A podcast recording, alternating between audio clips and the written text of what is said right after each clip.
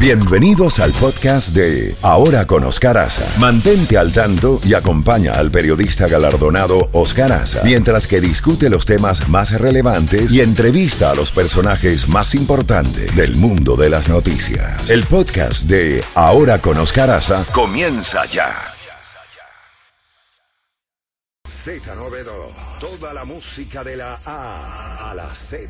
La Z mañana. Una mañana diferente. Ahora con Oscar Aza. Disfrútala en Z92.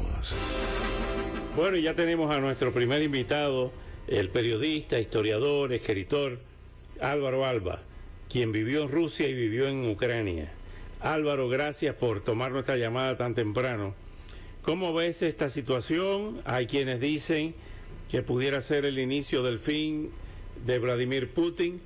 Hay otros que dicen que este hecho no está concluido, no está cerrado. Recordando el intento de golpe del año 91, pues no, no lograron los eh, de línea dura eh, comunista derrocar a, al gobierno. Sin embargo, eh, fue el fin de, o el principio del fin de Gorbachev. ¿Cómo ves esta, esta situación? En estos momentos, Álvaro. Bienvenido. Bueno, buenos días, Oscar. Sí, indiscutiblemente ha sido un fin de semana lleno de, de noticias. Como tú recuerdas a cada rato, la bandeja siempre se va llenando más y más cuando viene el fin de semana. Pero yo creo que interesante agregar que hace una hora y media las agencias rusas de noticias, fue tradicionalmente la empresa de informativa desde la época de la Unión Soviética y una que mm, nace después, RIA Novosti, más el diario Comersan han publicado citando a funcionarios de la Fiscalía General y del FSB, que es el Servicio de Seguridad de Rusia Federal, que la investigación sobre Eugenio Prigozhin no ha terminado. Eso significa que contra él podrían todavía presentarse cargos, podría ser llevado ante los tribunales bajo aquel ese artículo que mencionábamos el viernes en tu programa, el, artículo 279 del Código Penal de Rusia y podría llevarle a la cárcel de 12 a 20 años. O sea, que lo que dijo el por la noche del sábado el señor Piskov, refiriéndose a que la garantía era la palabra del presidente, podría estar en duda y Prigozhin eh, podría ser entregado bien por Bielorrusia que es donde se encuentra, o inclusive eh, otra de los posibles destinos dicen que es Turquía, donde tiene también negocio, o la, cualquiera de los países africanos donde Wagner es un, factor clave de poder lo mismo Malí, la República Centroafricana o Sudán. O sea que la noticia del día hoy viene a ser que Prigozhin podría convertirse en prófugo de la justicia rusa después que se ha confirmado que el Servicio Federal y la Fiscalía lo siguen investigando por organizar una insurrección armada. No se han dado detalles y esto también atañe a los que participaron en su en su motín, si esto también va contra los miembros de su uh, de, su fuerza armada que derribaron Oscar casi ocho, un avión, un Il-22 y casi ocho helicópteros mm, del, del tipo K-52, del tipo M8, y se estima que las bajas de la Fuerza Aérea Rusa eh, oscila entre los 13 o los 20, dependiendo de la, de, la tripulación que hayan tenido los helicópteros. O sea que, a Prigozhin le pueden los militares presentar también en la Fiscalía Militar eh, otra, otra causa por el derribo de los helicópteros y del avión de transporte Il-22 un avión de transporte y de mando, porque hay ahí un, como un mando central para dirigir, hablar con las tropas y meterle las comunicaciones desde el aire, y fue derribado por la, la fuerza antiaérea que iba en esa columna, que de los 1.077 kilómetros que separan Rostov de Moscú, casi llegaron al kilómetro 800 eh, deteniéndose y virando su, su destino a 200 metros de la capital rusa.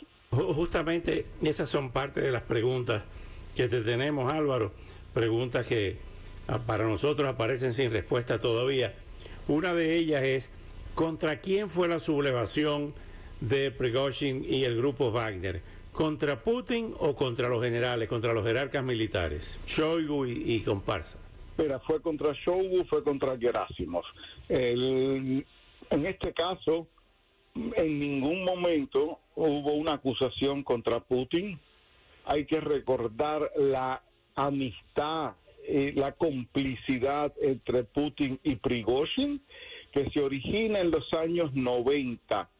Eh, hay una terminología muy de moda eh, en Rusia en los últimos 15, 15 años, digamos, porque todo comenzó durante la campaña electoral de Putin para ser reelecto eh, en el, 2004, 2005, que le llamaban a los dos turbulentos años 90, donde la desintegración de, tras la desintegración de la Unión Soviética, la implementación de, de la economía de mercado en Rusia, la mayoría de los propietarios eran ex funcionarios del KGB, ex jefe del Partido Comunista, y las bandas del, eh, del AMPA rusa que comenzaron a formarse. Bueno, de esa simbiosis de un exfuncionario del KGB, que era el jefe del Departamento de Relaciones Exteriores en San Petersburgo, y uno de los más notorios, lo que ellos le llaman del AMPA, del río Neva, atraviesa es Prigozhin. Y Prigozhin, que en el año 79 es la primera vez que va a la cárcel en la Unión Soviética, pasa 10 años en la cárcel y no por opositor ni disidente, sino por atracador, por tener una banda armada, sale y lo que se dedica es a extorsionar a comerciantes y crea su propia cadena de venta de perros calientes y después con el auspicio de las autoridades de San Petersburgo crea una cadena de restaurantes, el más notorio de ellos se llamaba Nueva Isla o New Island, que era un buque anclado en la ribera del río Neva, donde allí lo que se daban eran banquetes exclusivos, donde se organizaban las fiestas de la alcaldía de San Petersburgo y después del gobierno de Moscú. Y ahí están las fotos que no dejan mentir de Prigozhin sirviéndole vino, lo mismo al expresidente francés Jacques Chirac, que al expresidente estadounidense George W. Bush cuando visitaba uh, San Petersburgo. Tienes las fotos de él, lo mismo con un primer ministro que con un rey cuando se hacían las fiestas o, las, las cenas de gala a los visitantes extranjeros o el cumpleaños de Vladimir Putin. Estamos hablando de una alianza que lleva más de 30 años y los dos son de la misma ciudad de San Petersburgo, eh, tienen aproximadamente, son de la misma generación, eh, Prigozhin nació en el año 61, Putin en el, a finales de los 50, o sea que, que los, los une mucho más que con Gerasimov, que es el jefe del Estado Mayor, y con Shaigu, que es el, ministro de Defensa, al cual se han dirigido todas las críticas. Inclusive el hijo de Piskov pasó seis meses trabajando en el Estado Mayor, firmó un contrato con Wagner de seis meses para estar en la operación, como ellos le llaman, la operación militar especial en Ucrania. No así, eh, el, mismo Prigozhin ha acusado al, yerno de Shaigu, a la, a la hija, a, los hijos de la élite eh, eh, rusa de pasar vacaciones en Dubái, de ir a la isla Fiji, de no ir al, combate y le recuerdas entonces al hijo de Nikita Khrushchev, que, piloto que murió en combate durante la Segunda Guerra Mundial, o el hijo de Stalin, que murió en los campos de, presos de la Alemania nazi. Y, y, su retórica es muy popular dentro de la población rusa. Vimos en la despedida que le dieron de Rostov, todos querían tirarse un selfie con él, aplaudían el paso de de la caravana y, les, y les recuerda mucho a Vladimir Shirinovsky, este líder del llamado Partido Liberal Democrático Ruso, que ni era liberal ni democrático, con una retórica muy nacionalista, muy chauvinista, eh, eh, con todos los elementos de lo que el, del, de ese concepto que hoy conocemos como racismo, que, que, es la, la, la ideología y la política estatal del país, como en un tiempo fue el fascismo eh, en Alemania o el nacionalsocialismo, el nazismo en la Alemania de Adolfo Hitler. Varias cosas, Álvaro. ¿Por qué tú crees que detiene el avance a 300 kilómetros de Moscú?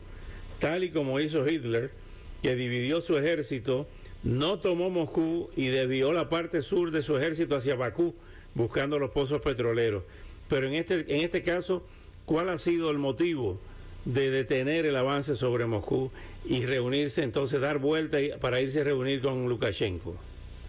Bueno, Lukashenko intervino, fue el que, el que eh, logró sacar del camino a Prigozhin, eh, aunque Prigozhin no iba en esa caravana, Prigozhin estaba en Rostov-na-Don, eh, y lo curioso es que tomaron la sede del Estado Mayor del Distrito Militar Sur, el más importante de los que linda con Ucrania en estos momentos, y, subieron hacia Moscú, rumbo norte, atravesando tres importantes eh, regiones. Eh, pasaron en Voronezh, que fue donde derribaron la columna que iba, derribó estos, estos helicópteros y el avión que hice referencia, la, la región de Lipies, y ya llegó el momento en que ya se definía ese sábado qué iba a pasar, si entraban o no entraban.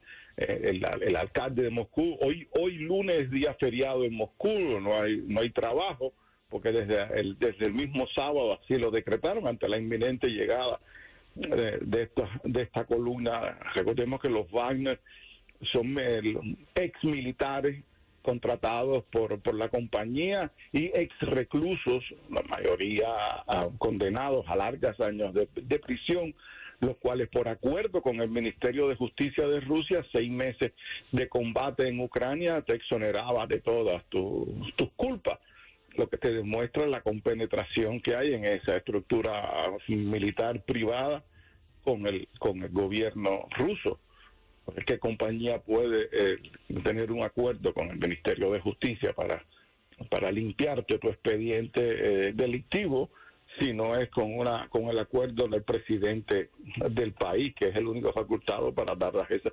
indulgencias como aquí es el perdón presidencial. Eh, Álvaro. Sí, sí adelante.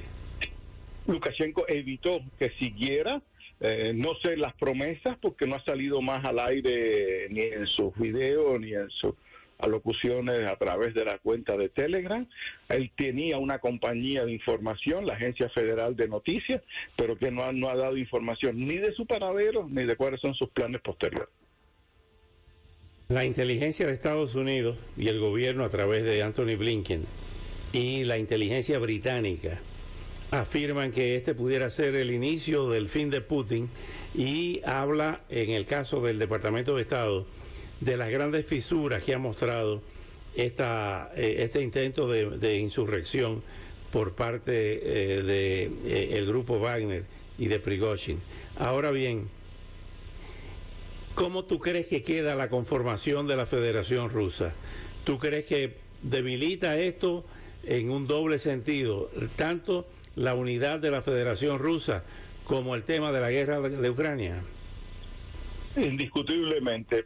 Este, Prigozhin puso en duda las causas del, por el, del inicio de la guerra de Ucrania, se las achacó a la incompetencia de la, de la jerarquía militar, a la, a la avaricia de ellos por obtener más dinero de tener un presupuesto más grande para seguir robando, eh, señaló los casos exactos de donde estaban robando, de la creación de unidades fantasmas llenas de almas muertas, citando allí al escritor Gogol y su famosa obra del siglo XIX, Almas Muertas, donde los salarios de esas almas muertas iban para los bolsillos de los generales.